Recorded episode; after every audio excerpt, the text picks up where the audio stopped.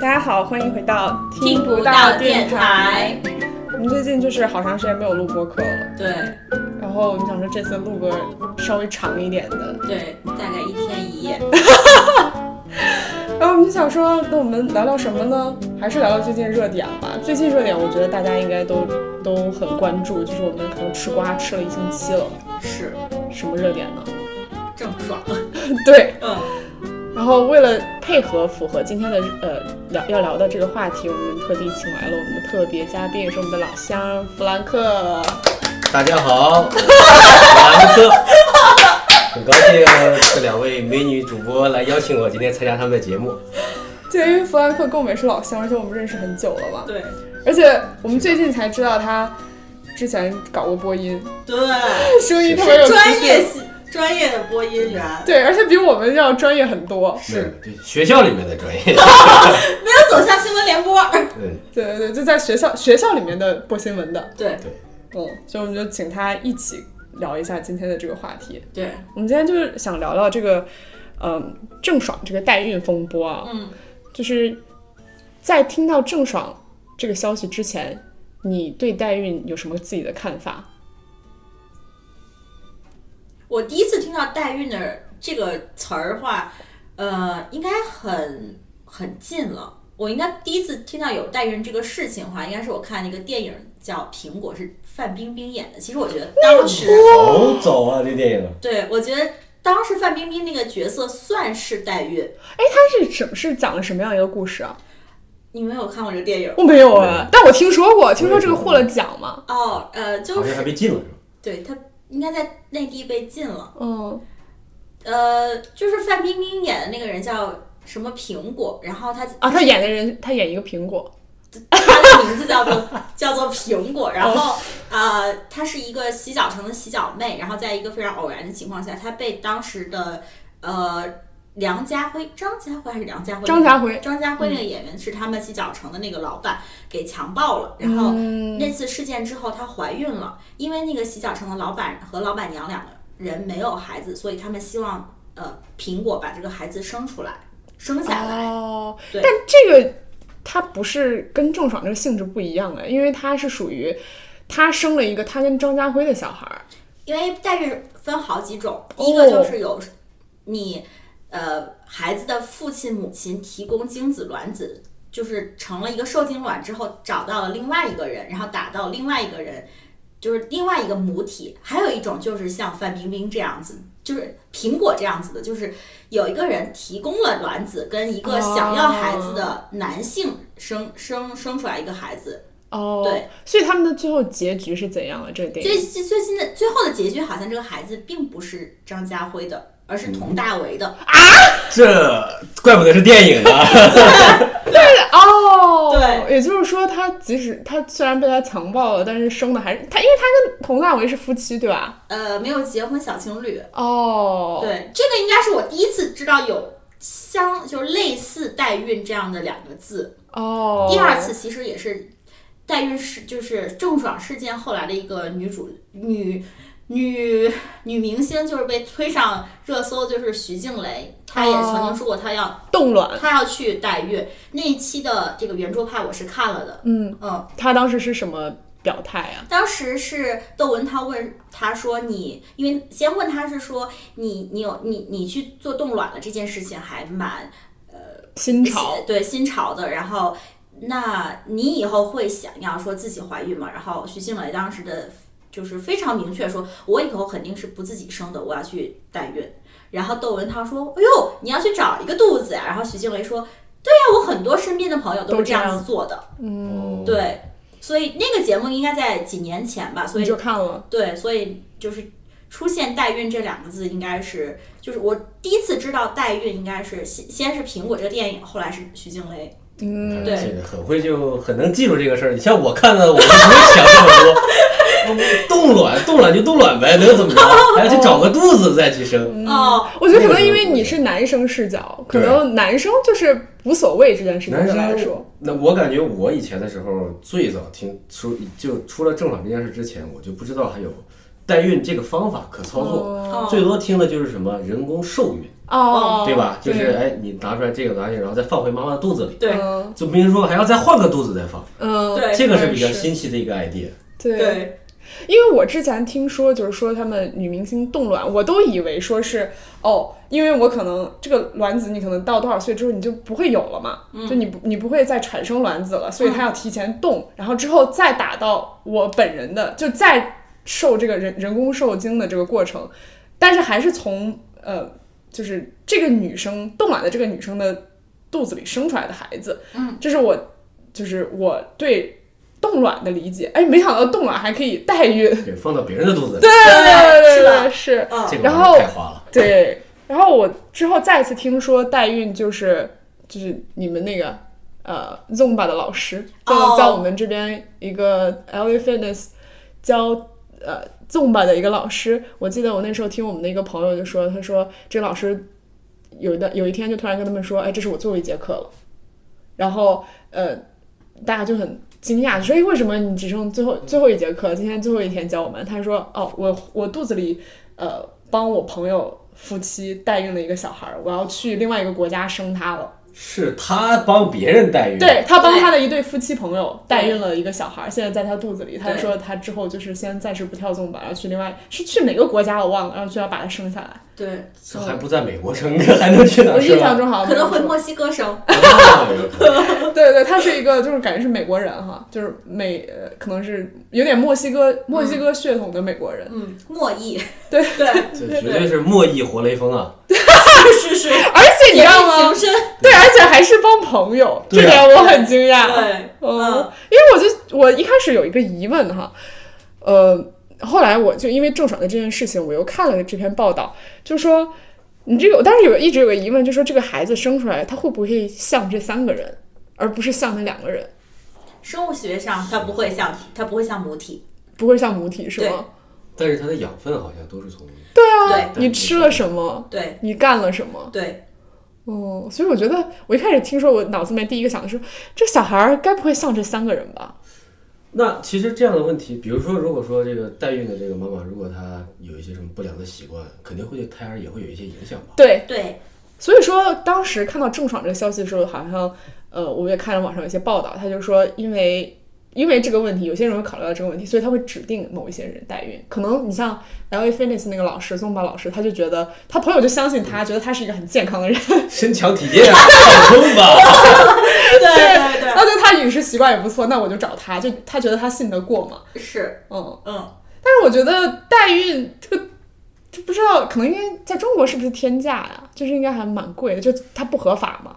呃，代孕这件事情本来在。国内就是严令禁止的，然后在美国，其实美国有些州是合法的，然后我看很多欧洲国家它也是合法的。虽然它在美国合法，但是因为有法律的约束，其实它对于代孕整个事件有很多很多的约束。嗯其实代孕从刚开始一直到最后孩子生产，它这个费用不菲，好像在一百万美金左右。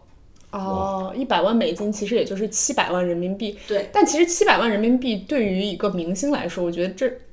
不算太多钱。对，所以其实代孕对于普通老百姓来讲是一个天价数字，然后所以并不是很多人会选择去代孕。对，而且就别说代孕是个添加数字，我其实是不是人工受精也是一个很贵的价格？对。代孕这个事情，在美国，你在选择代孕，因为你要走合法的途径，那你刚开始选择母体，然后包括这个孩子的生父、生母，呃，你刚开始都要去经过很多很多检测，然后包括你还要去见心理医生，要见很多很多次。其实心理医生在美国就很贵了，所以你想他们要见很多次就花了不少钱，而且整个过程都还会有很多的机构来监管你。哦，对，所以说这个整个代孕过程，你说要去见心理医生的是生父生母还是代孕？三个人都要去见。哦，为什么？三个人要去见？它就是首先要保证他要了解到你为什么要去做代孕这件事情，保证你这个父亲、母亲还有这个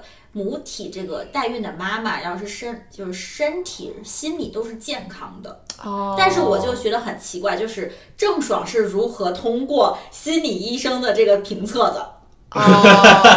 就是说郑爽是如何能够成功在美国做代孕的？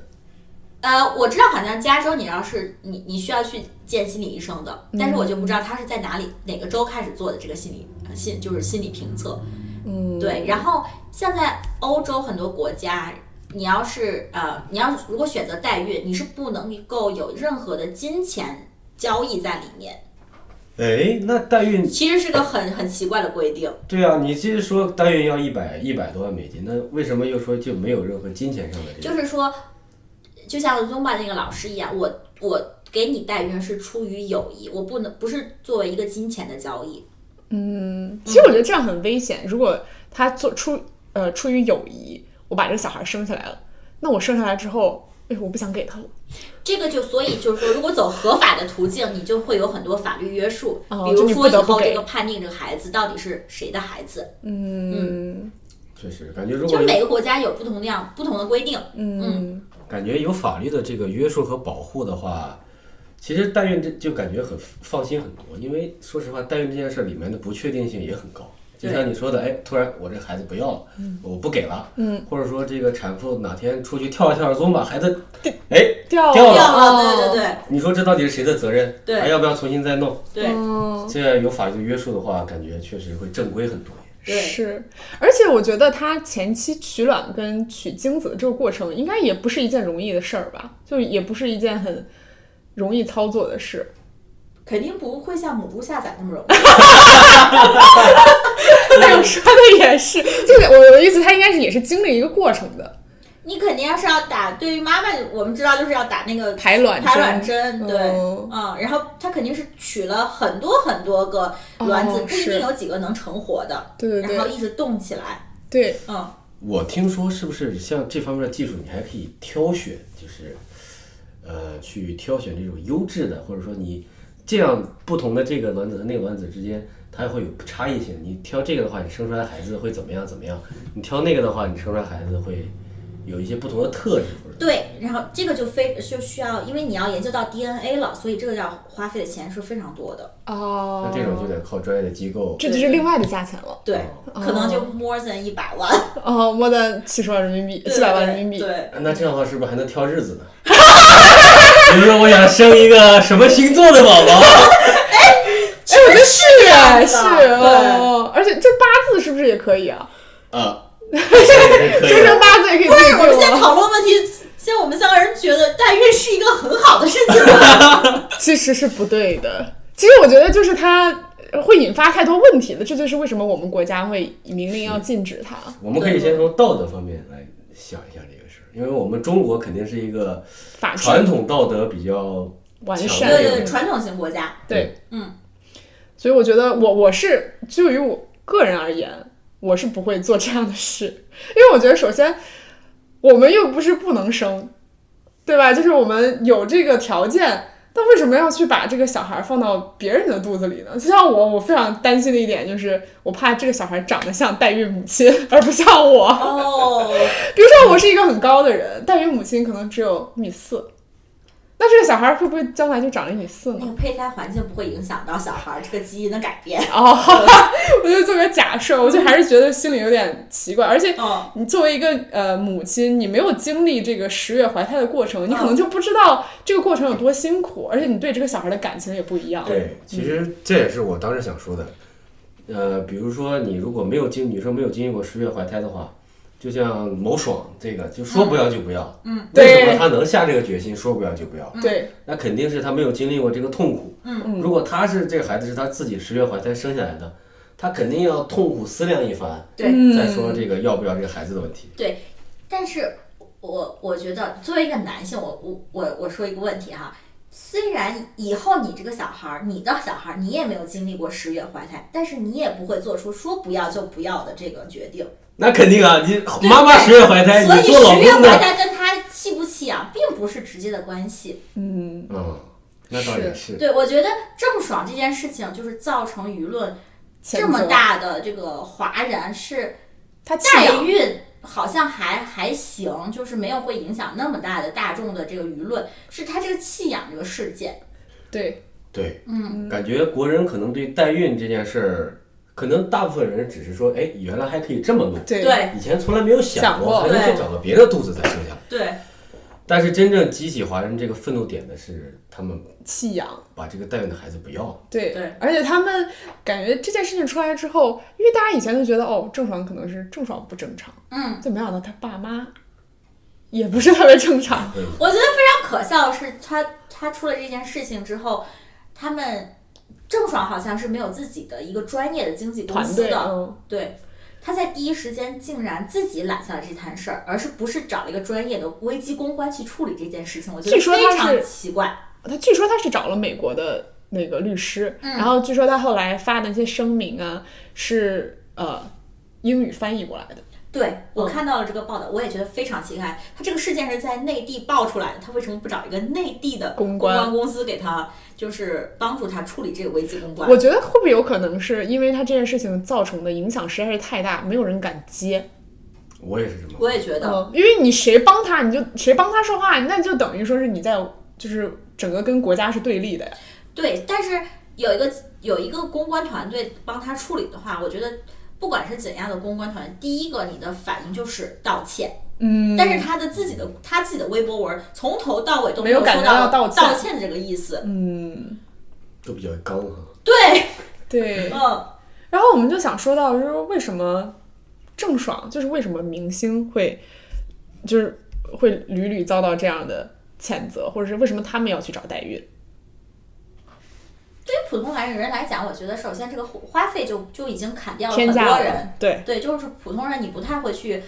呃选择代孕。第二个是呃，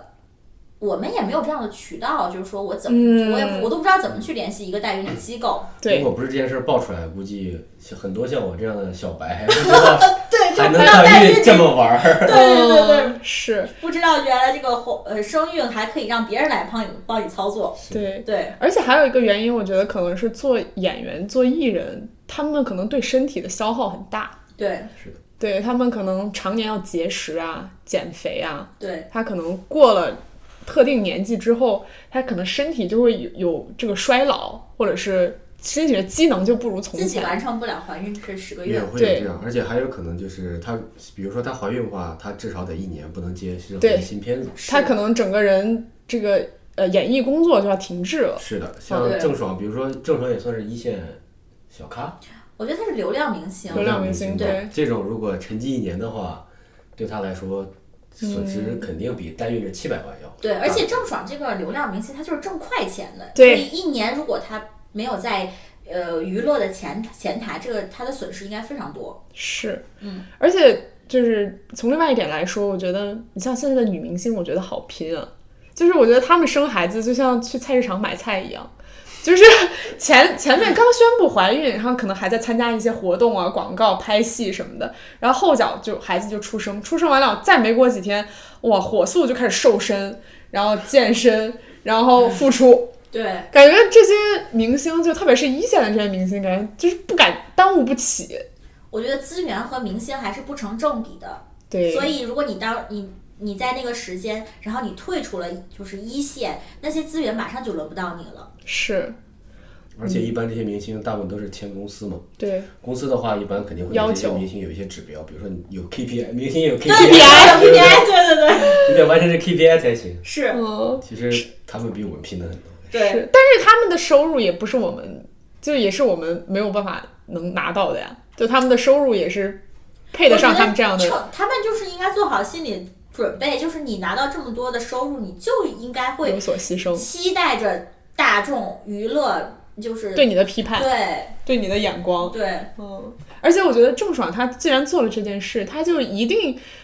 要肯肯定要想到，就是她将来会有什么后果。是。嗯，就对于这个事情，我其实觉得说，我对于娱乐圈的明星，我对他们的道德标准已经比平常人我已经下降低了。了，对，可是郑爽她其实之前很多举动已经几乎触碰到我对他们的标准的底线，这次真的是超过了。嗯，对，比如说你之前有什么就是还比较不喜欢他的点吗？他就是比如说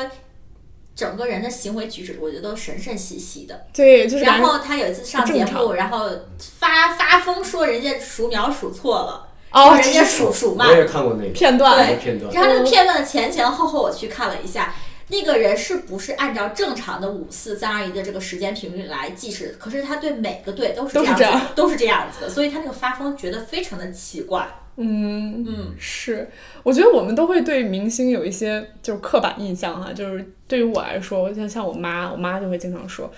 她说当明星的人可能学习都一般。哦，所以就是这就是你说的，就是可能我们对他们的要求本来就很低了。就比如说现在有一些明星，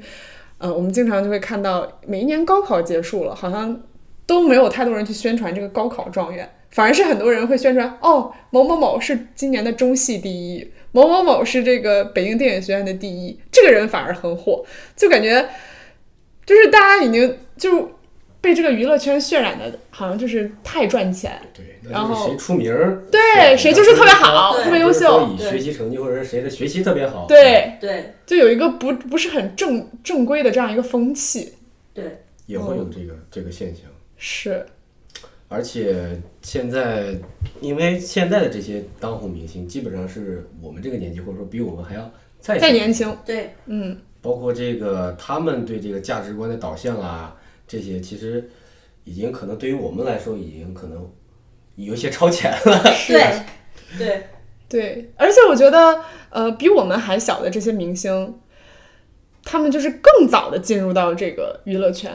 你像我们每年看那些选秀节目啊，那都是可能还正在上大学，或者是刚上大学、刚大学没毕业多久的这些明星，或者高中毕业生去参加的这种呃选秀，特别像比如杨超越啊，他们就给大家一种印象，就觉得我可以不用不用学习，对，嗯，我就可以赚到钱，我就可以受到这么多人的关注和喜欢。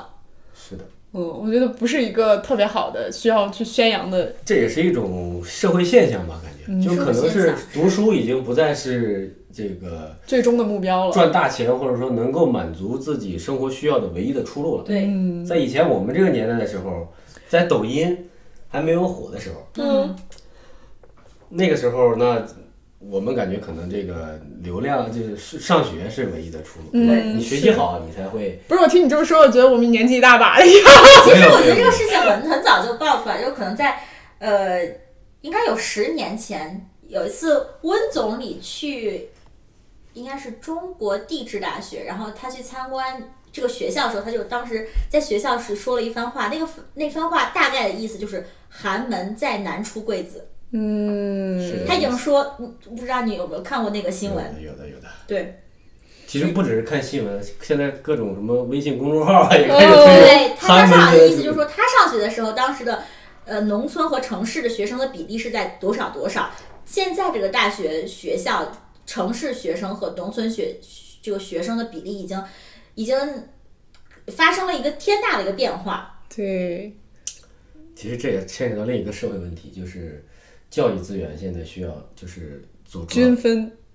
现在现象是主要向资本倾斜，对就是嗯，这个高学历基本上都是靠大价钱来堆出来的。对，嗯现在内卷嘛，不是大家都说内是卷内卷，是，就是首先学区房，你从小学开始就要对搞一个特别好的学区房，但是你这个学区房的话，好学好学校的学区那就很贵很贵。 对。嗯那不是所有人都能上得了资的。本主义，我觉得就是很难打压。就就这一周，我们美美国发生了一件事情，就是美股这个这个这个这个事情，就是散户要暴打资本主嗯义。但是星期五的结局，我觉得告诉我们了一个这个就是一个很有事实趣的结论，就是只有资本主义才能打压资才本主能义暴打资本主义。是这样的，真机的构，直接掀桌子了。对对对，哎所以我觉得这就是一个现象哈，我们就是讨论一下，对其实这也是个好现象，现好的证明我点在们一哪直在进步。对我只有社会在进步，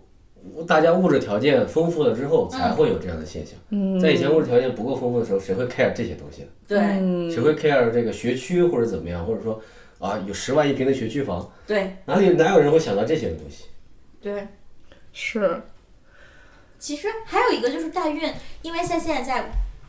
中国没有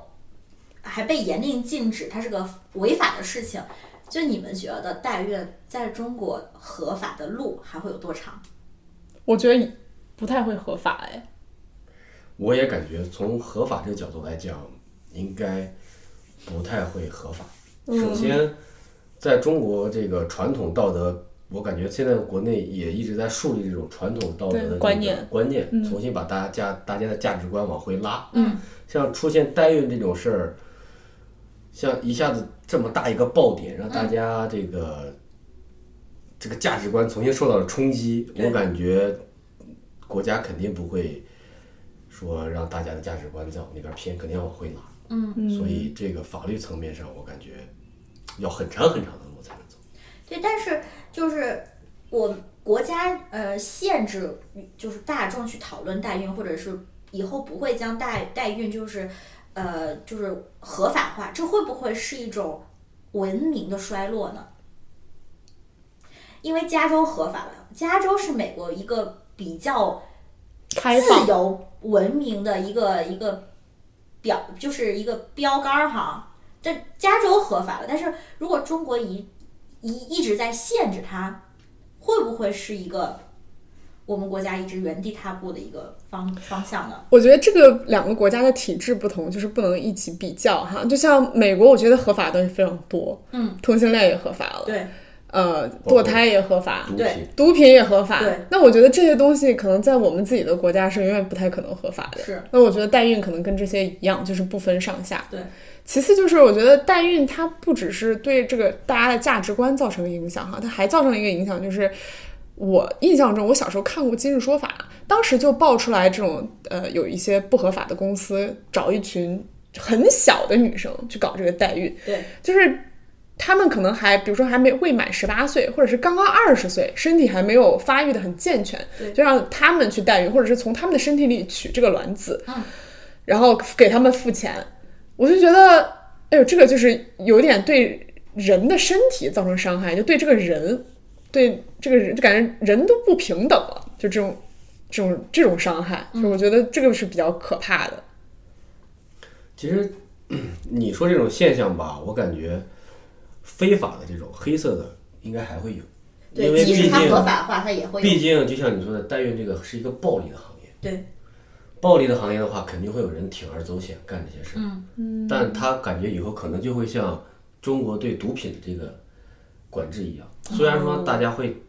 国家禁止毒品，但可能还会有人去贩毒。对，虽然说国家禁止代孕，对，在暴力的驱使下，肯定还会有人在进行代孕这样的事儿。嗯对但就看国家首先这个强度，这个管制的强度有多少，这个法律的严惩的这个能有多严，对嗯这个后果让他们后果有多严重，以及后面的监管力度有多大。对，有有些时候，我觉得把一项呃一项事情给它变成合法化或者是违法化，其实带来的是更多的监管和法律的这个制止。是的，对，随着法律的完善，可能以后嗯，这个更进步啊，法律更完善啊，对可能国家会对一步步的放开这种对让有条件的可以代孕的是，让他们代比孕。如说，他们真的是夫夫妻两个人就是没办法生孩子，是的，但是在在国在我们国家有一个，嗯，就是现在有有有提倡说女权哈，女权最开始我们就是说女性有在美国有投票的权利，有上班的权利，有上学的权利，然后有堕胎的权利。但是这个权利在我们国家在很早其实就女性并并没有完全管制。掌控自己子宫的权利，从计划生育之后，这个权利其实就已经被剥夺了。嗯，你有没有觉得？哇，你这个有点儿不能播了呀，感觉。 但是但是你知道，人有很多权利，包括你可以，你有就是自由发言的权利，这个你就是也是被剥夺的。这是个被剥夺这样的权利，并不是就是人不能给你完全完完限的无限的自由。对对对，对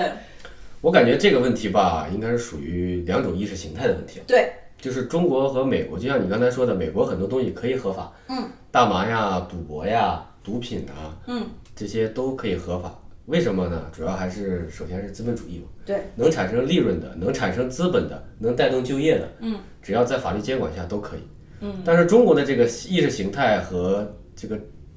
后面再说又不能播了，就说意识叉形叉态，就说意识形态吧，嗯，很难会让人们首先去接受这件事，对对或者很难让它合法。嗯，对，但我觉得现在国家的这种，我们现在的这种意识形态和不能播的这些东西，对于中国现在是最好的一个最优的一个选择了。 是，我也觉得是是目前来讲最呃合适的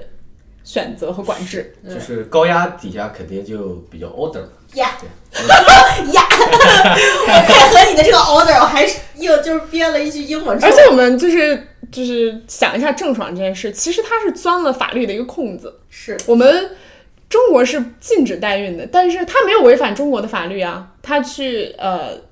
他去了美国来，对他觉得美国，他其实是钻了法律一个空子，而且他后续带来的这个问题，就像他呃那个前夫吧也说了，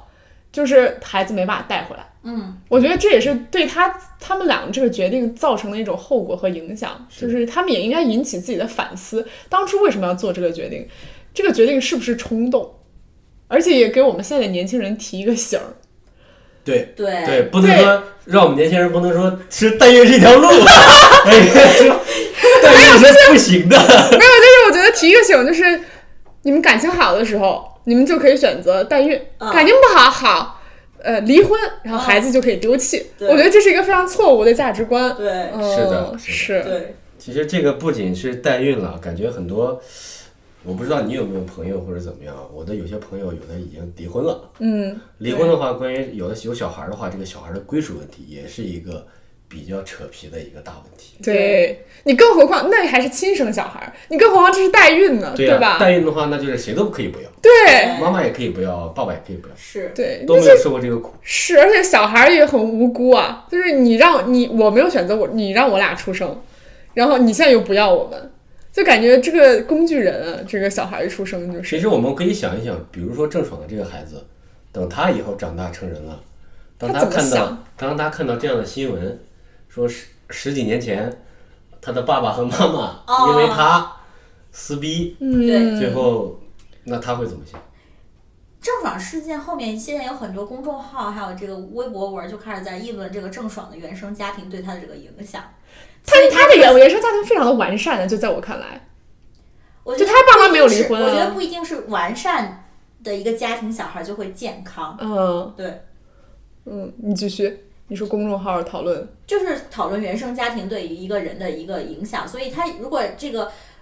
郑爽的小孩儿，他这个以后就是看到原了生家庭父爸妈当年的这个这个撕逼大战，我觉得他也多多少少会有会有一些不健康的这个心理心理嗯，嗯，而且就是你代孕还你还很难解释，你跟这个小孩儿你怎么解释啊？但是当小他的小孩在成年，在二十岁、十八岁以后，我觉得这个代孕到那个时候可能就不是一个就是容易解释呃是不吗是？一个非常稀少的事件了。嗯，可能就跟说捡来的一样，啊，我在很大之后才发现我不是捡来的。 对啊，但跟捡来的差不多。因为你知道，我最为什么想到这件事呢？是因为呃，就是郑爽这个事情出来之后，就是呃，网上又又爆了很多其他的明星也搞代孕，嗯，其中就有一个女明星呢，就是不要直呼其名，对对对，不要直呼其名，她就是曾经呃，她的老公带着她的呃大儿子，就是上了一档节目，然后后来呢又爆出来这个女星跟那个男明星他们两个又有一个女儿。但是呢，就是网友就扒细心扒她的那个照片嘛，扒他们微博，就说哎，在她女儿所谓出生的那个阶段呢，她并没有大肚子，所以就是爆出来说她怀孕。我觉得这个就你有一个大儿子是亲生的，然后另外一个女儿是代孕的，我觉得这个就是又很毁三观和你很难跟你的小孩去解释，你怎么跟你的大儿子解释呢？说，哎，这是你的妹妹，是你的亲生妹妹，可是你明明没有怀孕，你没有看到妈妈大肚子时候的样子，然后你却有一个妹妹，那妹妹从哪儿出来的？捡来的嘛。捡来的，这垃圾箱里捡来的。但是你知道，那个妹妹就很受伤，妹妹长大就会觉得说我是捡来的，你是亲生的。可是妹妹她就是带引号的，她也是亲生的呀，她也是妈妈的卵子跟爸爸的精子。我觉得那个时候的小孩儿没准儿就很开放了。对哦他们可能也就不会再在意在意这件只事啊要儿是是我是爸爸妈妈的孩子，我对们不不用 care 我到底是对我们从从哪里出我是来来的。你，我是从你们那儿的基因那个 DNA 来的，我就我就可以了。哦，不用不在乎我是从哪儿出来的。我觉得出来的这个感觉，就像那个寄养的孩子，或者是就是去一些慈善这个这个养老，就是养什么养老院，就是 那呃，个福利福利院，然后抱抱回来的孩子，其实父母对他的这个爱，其实一点都不比亲生父母少。我觉得这个 depends。你看我们之前看那个令人心动的 offer，里面不是有几个案例，就是那种，呃，呃，比如说这个小孩是抱养的，然后抱养完了之后，这个父母就会有一种管控欲，或者是有一种控制欲，就觉得你一定要给我养老，你今天稍微对我有点不好，他我都会觉得。我辛辛苦苦把你拉扯大，你要知道，你原来可是福利院里的小孩啊，没人管你的，是我把你收养过来的。他就会对这个这个他自己的小孩有一种控制权，就觉得你真的是不知道我的辛苦，你真的是不知好歹，我把你养大，你竟然就是每个月不给我钱，就会有这种的纠我觉纷得。会有，但是亲生父母也会有这样的问题。包括其实我觉得就是父郑爽的爸妈对他也有这样的问题，就是他爸妈对他非常的严厉。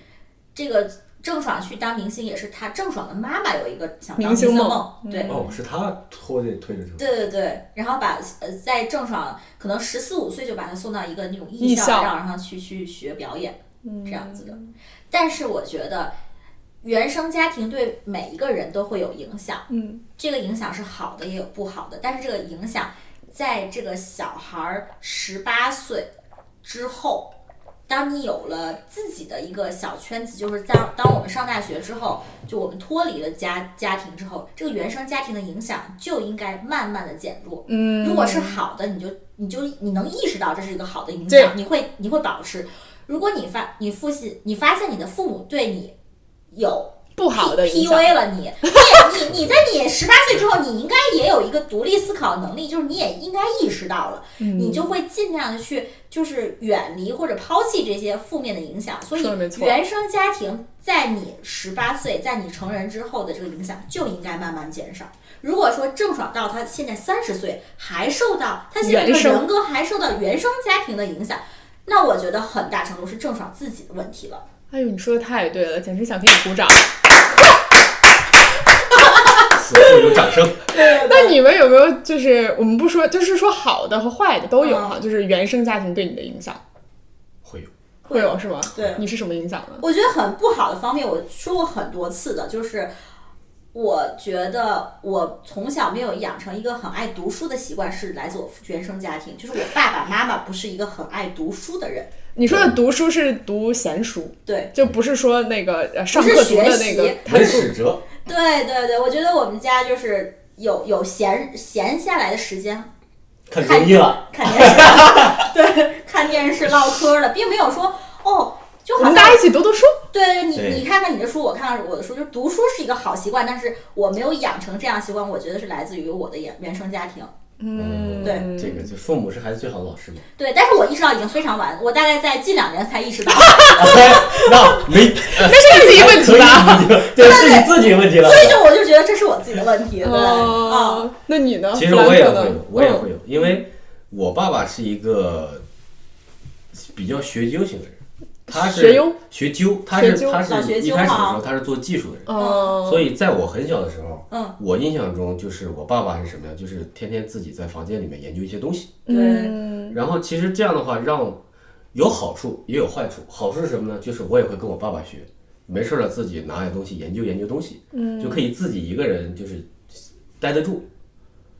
但是不好的东西呢，就是小时候好像跟父亲的接触会比较少，嗯哦，就是你会觉得他他不太跟你说话，对，不太跟你说话，也不太太跟你聊谈不太心哦跟你谈心，他就是自己。一回家一下一下了班之后，就自己在屋子里面开始研究自己的东西，嗯，就会说有问题啊或者怎么样，就很少能来得到来自父亲的那边关爱，关爱和建议。嗯但但是你你跟你妈妈的关系呢非常的亲，呃，以前的时还是候，你妈也是个老学究？我妈妈倒不是，我妈妈是下班之后看电视。我我觉得是这样，就是你你你可能跟你父亲就是互动少，但是好就是你你你占了一个优势，就是你本身是个男生。啊，我觉得是这样，就是你就是孩子会从父母那边得到不同的这个方面，就是父亲会给我们的是，比如说一些勇敢、创造力。动手能力这些，如果你没有办法从你父亲那里，就是因为互动少，然后来来得到的话，但是你慢慢的从你男性本身，你这种能力也会被培养起来。所以我总觉得女生小时候应该跟应该多跟爸爸玩儿，男孩儿小时候应该多跟妈妈玩儿，然后来补充你身体缺少的那一部分性别才来来来的优势。你说这个也对，嗯，你说这个也对。其实你还挺健全的哈。呃，相对来说， 相比某某爽来说还不错。非常非常好 就。主要后来也就扭转过来，就是上在我上高中之后，啊、我后来就是可能爸爸也意识到了这个问题，就是后来是爸爸经常跟我去聊这些东西，哦包括以后我做的很多人生决定啊或者怎么样，嗯，就开始跟爸爸讨论，或者比如说出国呀、出国学习啊，对，然后我选的专业啊，我以后嗯这个工作怎么样，都后更多的就是跟爸爸开始聊这些东西了，嗯，就后天相当于又补充回来了吧，是，嗯，嗯，对，我说一下我哈，我觉得原生家庭对我的影响就是，我觉得我爸妈在我十八岁之前把我保护的太好了。嗯，就是他哦什么东西都，呃，就像我个人觉得，就是有一些你人生路上的有一些坎坎儿，就是你终究会遇到，就你爸妈今天帮你避过去了，你未来还会遇到。那在我十八岁之前，我觉得我人生的很多坎儿，我爸妈都帮我滤掉了。那反而是到我十八岁之后，我遇到这些坎儿的时候，我会有一点不知所措。嗯，呃，那你后面有没有我意识到了，有没有什么栽过很大的跟头？呃，就是我觉得最明显的一点就是，我觉得做选择的时候，就因为你在你十八岁之前，你的很多选择是你爸妈帮你做的，或者是呃，你即即使有一点自己的想法，但是最终都被你爸妈的那种思想或者是呃一些想法给改变了，你会觉得就被洗脑了，你就觉得哎呦他们说的对，我就应该这样，我听。所以我觉得我叛逆期其实很短，我就是就是挺听我父母的话的，就是因为我觉得他们在十八岁之前把我很多的他们替我做了选择啊，或者是呃，他们帮我避掉了很多坑啊，他们把我保护的很好，以至于我不太知道哦，原外面的世界原来是这样的。哦哦就是你是一个乖孩子，对对对，就是就是比呃，拿我爸妈的这个呃婚姻举个例子，我爸妈就很很幸福嘛，就是一个很幸福的家庭，我从小也生活在一个很幸福的家庭，哦，我就觉得呃，在我们家爸爸做饭啊、妈妈就是呃有时候会管管我学习啊，然后呃。就爸爸妈妈都上班都赚钱，然后每天就是和和睦睦的，也不怎么吵架。然后我跟呃奶奶啊跟外婆的关系都特别好，就让我以为所有的家庭都是这样。我也发现了，就是就你以为所有家庭都应该这样，对，我的朋友们、他们家庭应该也是这个样。对我就会觉得哦，哎，你上了大学才意识到哦，原来家里有爸爸不做饭的，就原来家里有爸爸那我种们不下家就是厨我房妈做的。饭你，这十八岁你知道的很 早，我这两年才意识到这个问题，你知道吗？就十八岁之后上大学才一才知道哦，有些人就说哦，爸爸在家不进厨房的。啊，就是完全就是妈妈在做饭的，可是，在我们家就是完全是相反，就是我、哦我妈妈就比较少进厨房，而且我爸爸是就是做饭做的很好，我妈妈就是有时候切个西瓜都能切的一大一小一大一小一一大一小的那种，哦然后呃摆那个吃饭时候摆的筷子，那筷子两个都不一样长的那种，你知道我们家就是爸爸是比较细心，妈妈是比较这样的，所以哦，就是我觉得这是原生家庭对我的一些影响。那还再大一点的影响就是我会觉得哦，我们家庭很幸福，那是不是很多家庭的人都像我们家庭一样？嗯，对，嗯，就是有有这样一个影响。 会有这样，就是我我比较直观的就是怎么说呢？就是就是你说的，你遇到其他人，你会发现哇，原来其他人的家庭也有有不幸的。对，有不幸的不对不愉快有有的，不愉快的，然后或者说你跟这个人接触的时候，你会感觉，哎，好像有点不对劲。嗯。然后，但是当你后来，你又不知道是哪不对劲，嗯，感觉就是不一类人，或者说你跟他就是聊不到一起去，对有些观念不一样。后来你一了解到了解家家庭之后，你才发现，哦，可能是家庭啊家家庭影庭响这个背不一样景不一样。对嗯、对，我不知道你们有没有遇见过，我之前遇到过一个，比如说，像我们可能都是独生子女，但如果他有一个弟弟，有一个嗯妹妹，有一个哥哥，有一个姐姐，嗯，那这个我觉得这个人的性格或者他为人处事的方式就跟我们不太一样。不一样，完全不一样。对，对你像，包括我小时候也是，我觉得我妹她有时候都有点让着我。嗯，就是我俩比如抢玩具，然后有时候我姥姥都会说，她说：“哎，呃，你是客人，姐姐是客人，妹妹你是主人，那你把这个东西让给姐姐。” 就是有点这样，你知道吗？就是我跟我妹抢东西，有时候都是我获胜那种，所以我会觉得是表妹堂妹是吧？哦表妹表妹哦，对对对对对那。这个还是不一样的。对，嗯，是，对，所以说就是你说的对，就是如果有兄弟姐妹的话，可能我们今天的性格就不是我们现在的对呀、性格。比如说你有个弟弟，哎嗯，或者说我有个弟弟，嗯，那从小就是得肯定得是让着让他着，弟弟啊，嗯什么都是哎呀，你姐姐得让着弟弟，哥哥得让着弟弟，嗯，嗯，这样的话就而且父母对你的爱会分走一半儿。对，是。对，还有我刚才说那个做选择的问题嘛，就是小时候不是特别多选择都是我做的，或者是我即使做一个什么选择，我妈就不在乎，我也就做了。那长大的时候就会发现，有时候做选择就还挺困难的，就是如果原生家庭是这样的话，父母就是把你给绑管不在管好太好了，太对好对了。对对对对。然后然后第一次做这个选择的时候，我记得是大学的时候，就是我要不要读我现在学的专业，我就觉得，哎呦，我明明很。就是不是很特别有兴趣，或者是我周围的那些美国人，你知道美国人的家庭就是你学什么专业，那就是你自己的事，你自己未来看你能不能找到工作这样。但是我当时就会觉得，哎呦，我就有点害怕，我就觉得我爸妈帮我规划好了这条路，我如果不走，我靠我自己，我可以吗？嗯，就是我觉得那个是我做的，就是第一个我觉得比较纠结的一个选择。嗯我有跟你相同的经历，嗯我以前也是小时候，说起来也比较挺奇怪的，嗯我小时候也是属于被爸 妈绑，啊哦就是我大学的时候怎么说呢，很少会出去玩儿，哦，就基本上寒暑假的时候回家，对，基本上就在家，嗯在家憋着，嗯，然后我说出去玩儿吧，我要去个旅游，爸妈哎太危险了，不行，不能出去，嗯，但是你这个时候那个时候有个好处就是你不会惹事儿，对吧？你不会惹什么事儿，对，但是有个坏处呢，就是你被保护的太好，嗯，就跟别人不一样。对，这个时候有比如说这个，呃但是后来是你我出国之后才会意识到，哇，原来。有些东西，这个以前的时候，因为跟别人聊，别人在国内去过哪儿，去过哪儿，在大学的时候，我一想，我大学时候我去过哪儿啊？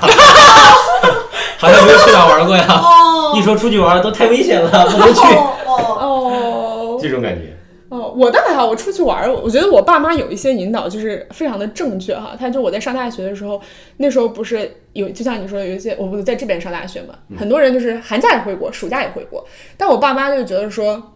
你你就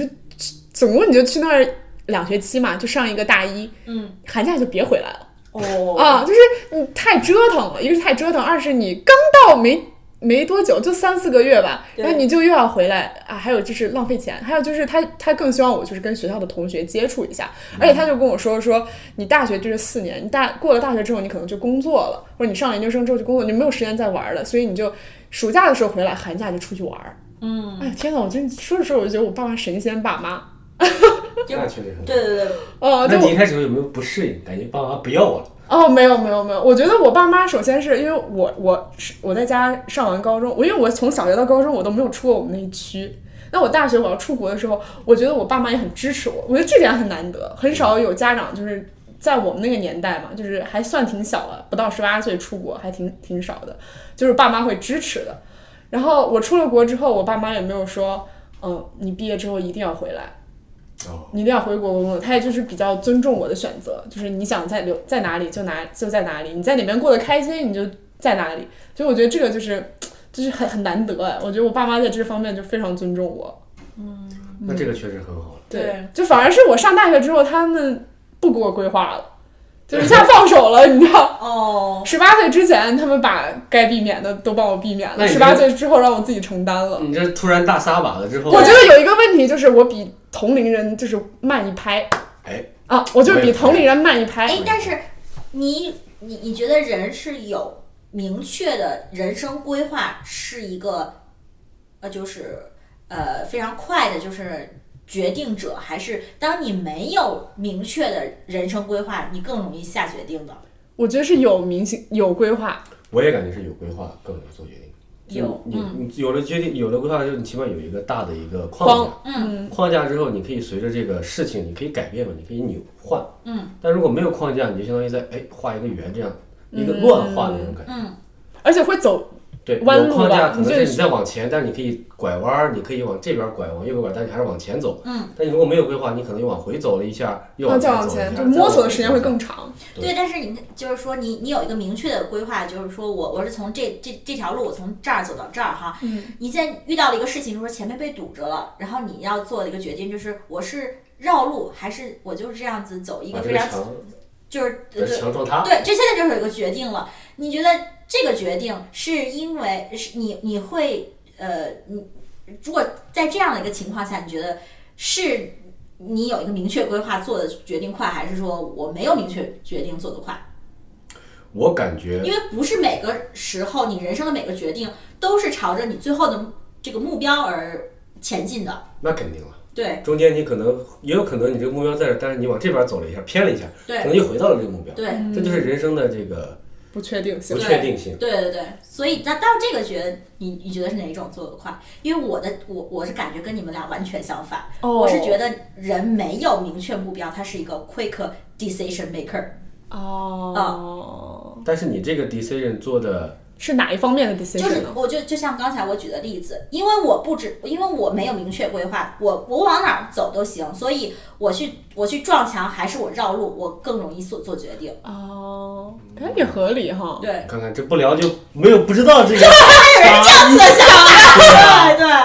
因为因为你你知道你一定要往前走，这个时候你就会很犹豫，说，哎，我要不要翻过这座墙呀？嗯，还是我我要不要去绕路啊？对，是，嗯，哇，我们聊的好深奥啊，你在聊这个非常的有层次。方法论了。对对对对，遇到过困难怎么办？对对 对。我觉得很因为好。我我跟你是完跟你们俩刚才就讲过是，就是你我我之前聊过，就是我是一个非常非常独立的一个人，就是我我就是那种不怎么听，我从爸妈小就的不听爸妈的话那种看。电视剧看多 了吧？对对对，对，所以就是因为我记得我有一次就是大学毕业那年要去四川玩儿，然后走到路上四川发生地震了，嗯，然后那个时候我就给就打回家里个电话，我说要不然我就在郑州下车吧，然后我爸妈就说你自己看着办吧，你想去你就去，哟，然后哟那你这就是不一样。 是不是不一 对样？，要我的话，绝对爸妈拉回来了， 地震了，怎么对回对对事？为什么对地震？对，快回来，快回来！对对对对，然后当时他就说那你自己看着办吧，然后我就去了。哦。哎，我觉得你爸妈是就是培养了你这个独立思考。对，但是嗯现在有一个非常坏的问题，就是我这个人，我现在变成变得耳根子很硬，我很难听进去别人的意见。哦我不知道你们有没有发现，就是因为我自己太太听自己的了。哦，就是你太自己做自己的决定了。相信自己的判断，对，嗯，也会有。我觉得我们是不是刚好走了两个极我端觉得啊？有点极 端。有没有中间的人啊？就是又又自己做决定，又能听进去别人的话的哇这样。那这样的人已经算是杰出的人才。多少 少都有点性格的这个小小小对对问题 啊。呃对，嗯是，嗯我觉得我算是耳根子很软的人，呃，对，嗯 就是呃特别是人生重大决定的时候，我觉得我耳根子很软。但是小事的话，比如说你这个杯子买红色还是买绿色，这个我就是很快就。对，这个，对对对对，大的事情。而且你觉不觉得我们的父母很呃，就是至少我的父母哈，我我的父母经常就是让我做一个选择的时候，他会告诉我不好的一面，而且他会说服我说为自己留条后路。会，他会把这个事情的正反面他都给你讲完，他都给嗯你讲到，就是生怕你自己觉得你做的决定是因为你没有考虑到这一 面。对，但是我后来就有想了，就是说，当你父母劝你，比如说，呃，你正在朝这条路上走的时候，他就说你为你自己留条后路。比如说，呃，你现在在美国工作，呃你为了给自己留条后路，你国内也找找工作， 对啊，你国内社保得交啊。对对对。就类似这种。但是我会觉得。就我现在想想，以我自己的想法，我会觉得，如果你什么事情都给自己留条后路的话，那你在你目前的这条道路上，你就没有用尽全力。但我觉得这是个好问题，就是你你好事情，就是你的精力，你还是要把百分之十留给那条后路的。你就像举个例子，就是我不知道你们有没有看呃上一周的《浪姐》哈，可能没看， 就是这季就是可能就是没有太大火花。我看了，就是你看他们当时是呃今年这这一季就是分两队，乘风队是比较强的那一队，就那英他们那一队，就是一开始出舞台就是分数很高的。那破浪队呢，就是一开始整个就是分数比较偏低的人在破浪这一队，乘风队呢就是。节目组已经帮他们选好歌曲了，他们可能在呃呃三支队伍或者四支队伍在这五首歌里面选好，自己选好就去练这首歌。破浪队呢，就是他们每个人就是有三首歌，破浪队就是这些人这三首歌都要练一遍，然后你选两首小考，然后小考你哪个考得好，让大家给你投票，你去上哪个。所以我觉得破浪这破浪队这一队呢，就分散了这个精力。你像成风队他们就是专注的练着一支舞蹈，跟着一首歌；破浪队呢就得去练三个，导致他们小考的时候，很多人就是，呃，这个学了，那个又忘了，那个忘了，这个还呃这个也没记住。因为我是一定会给自己留条后路的人的。嗯， 你说这个也对，就是不太专注了。就是相当于什么什么都想要，嗯，哎，你看对他一我什么一都听懂就是耳根子很软的人，我说的也对，你说的也对，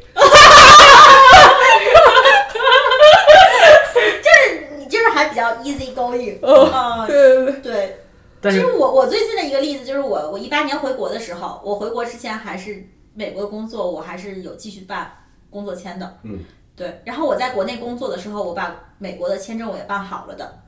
嗯对，就是我我在回国之前，我把美国这也是留了一条后路的。嗯当时他一开始问我交没交社保，我就知道 他肯定要留条后路。对对，哎呦，他他还蛮你还蛮爱给自己留后路的，我感觉留后路是好，我觉得对，我觉得没有什么尤说其是做这个人生决定的时候，是呃，怎么说呢？我不知道你们啊，对于我来说，可能我当我就是越来越成熟了之后，或者说，或者说你们，嗯，就越倾向于保守，或者说，我不知道你们看没看过你们你对你们父母这个做，比如说他们帮你做规划、做这个决定的时候，嗯，或者说他们给你意见的时候，像我小的时候，我爸爸给我的意见都是有些很比较激进。对哦但是到现在的时候，我有一些问题再去咨询他们的时候，他们能看出来，就肉眼可见的保守起来。是，啊，比如我也说觉呢得。比如就说买股票，这个我觉得我也我我也是这个样子，就是你自己有没我我今年我在那天在那儿回顾的时候，我就发现，两年前你的仓位是重仓，但是你现在就变得很保守了，不是因为股票的这个股市影响你的你你的这个仓位的变化，是你人变得保守了。 是的，是的，嗯，像我以前的时候很容易，比如说炒股或者比特币，很容易梭哈呀，直接 all in，对对直对，接就 all in，对做那种暴富的美梦。对但是现在已经不会再再这样了，哦，，就是呃，不想着走财运这条路了。呃，也会想也但会是想就是但是会更保守一些。嗯但像我爸爸的话就会更保守，就是哦就是一看涨了赶紧卖，赶紧卖，啊，就让你留也别留了。赶紧止止盈。嗯但是以前我就是止什么盈啊，还涨着呢。嗯，但现在可能就会，你比如说减仓一半儿，对就会更虽然说没有办法那样保守，但是也会更保守一些。对那你觉得这个变化是你自己年纪随着年纪的增长、阅历的增长产生的变化，还是说我感觉是是阅历跟年纪的增长？对，就是越来越会感觉到人生的不确定性。对人生的不确定性的话，也会越来越感觉到人的脆弱，对或者说，就比如说不确定性，比如说你突然开着开着车，啪一撞，哎呀，一条腿没 了，呸呸呸！比如张三，张三，对张三，突然一条腿没了，可能他一开始家庭还是一个非常健康的家庭，但突然一下他一条腿没了，对你说这这样你就会人生可能一下子就往下降好多好多，是对就以年轻的时候不知道这些东西，年轻的时候是不知道人情世故，没有听说过这样的故事，但是当你年纪越大之后，听到的越多，哦看到的越多之后，就越会知道人生的不确定性 uncertainty 这么大，所以一定要给自己留一条后路。所以我觉得是在二十岁出头的时候，我发现就是有些人就是在美国上学、读书或者是工作的时候，你你你经常听过有些人是裸奔，就是他没有保险的。嗯，但是我最近几年，我就是发现我身边的人已经开始买重疾保险了，重疾重灾、重疾重灾保险，你就觉得哦，他也就是他就开始已经考虑到这些不确定性了。是的，对嗯感觉好像在说我，我也裸奔过一个。对，但是有就是你觉得父母在给你做建议、做人生规划的时候，你觉得他是想让你走他的一条老路吗？ 哎呦，这个话题，我感觉并没有。我也觉得没有。他们，我感觉现在的父母，嗯，不再像以前那样控制欲那么强，是不是我们河南的父母都还蛮开明 的？感 觉好像有这个趋势，还是我们只是性格有偏差。河南本来也是一个比较传统的省域。啊，对我感觉跟父母也有关系吧，父母的这个控制欲或者怎么样，对，就是父就母像其实他也就现在像眼界越越来越宽了。对啊，就像某爽这种妈妈想做明星梦，让孩子去当明星，嗯，这种感觉现在越来越少，少。对，更多的是因材施教，感觉你自己你擅长什么，你喜欢什么，那我们就往这方面培养。是的对是的嗯，我给你提供这方面的资源。对，哇，但是郑爽的妈妈这种培养的方式，她有时候也会能出人才的。是是，对。但我刚刚就想到说，嗯，我们越来越保守啊，那我们就没办法成为 Elon Musk 了。那也不一定啊。我们虽然只是越来越保守，但是还没有到这个父母那个年纪的那种保守。嗯，但是你像 Elon Musk，他就可以说辍学就辍学，说做生意就做生意。那你看他那时候是多少岁，但是对、哦对，这个这个这个做这个创业的人的这个年纪很小，但是我觉得我现在这个年纪，如果有个机会摆在我面前，我应该也是会会会那个什么的。但是现在是我的这个。整个的环境导致着我没有面机对会这样的一个机会，而且还有一个就是你现在可能还没有任何的羁绊和牵挂。比如说，如果你结婚了有孩子了，对，这个时候再如果碰到想得这样的机多了嗯会，可能就不会重仓了对而且对是这呀、样，就是那时候就不敢重仓了。 就是他们这些做就是创业者，他们当时的就是创业的时候，他们在处在的一个位置就是进可攻退可守。嗯，但是我觉得我现在还没有到那个位置，我现在可能更多是处在一个防守的这个这个阶这段个阶段。 光退了，对对，没就办是法。我再往后退，我好像没有什么可退的了。嗯，对，比如说他们当时的创业如果失败了，他的退就是继续回学校读念书了。书，是的，对，然后你进往前进一步就是这个公司这个成功了，那你这个学历你就可以抛开不要了。了而且我见到的很多，比如说，不管是以前还是现在这些创业的人，很多其实在上班，在公司里面也会有上个班儿，对平常的时候他再会去创业业什么的，对比如就说是创有失主败业的了同时再有对副业他。有个副业，对这样的话你失败了，你还有主业可以对给你 financial 来进账，而哎且这个这个说的很像我们做播客，哎，不是，这就属于我们现 在这个。就在玩儿，对对，就虽然没有什么进账，现在 so far 还没进账。马上就用天使轮来注 资，我们先从 A 轮开始吧，先说一下几我个直亿，接一轮了。一会儿直接 A 轮呃 A 轮融资了。对，所以 天使轮都不要了。不需要天使轮，直接 A 轮。对，哦，我觉得哇，我们今天从代孕聊到了聊得很多人生哲话题真的学，引申的很多。对，嗯，是，那我们这期就差不多到这里。对。那我们下期再见，好的，谢谢弗兰克呃呃，谢谢你们，好，拜拜拜拜拜拜。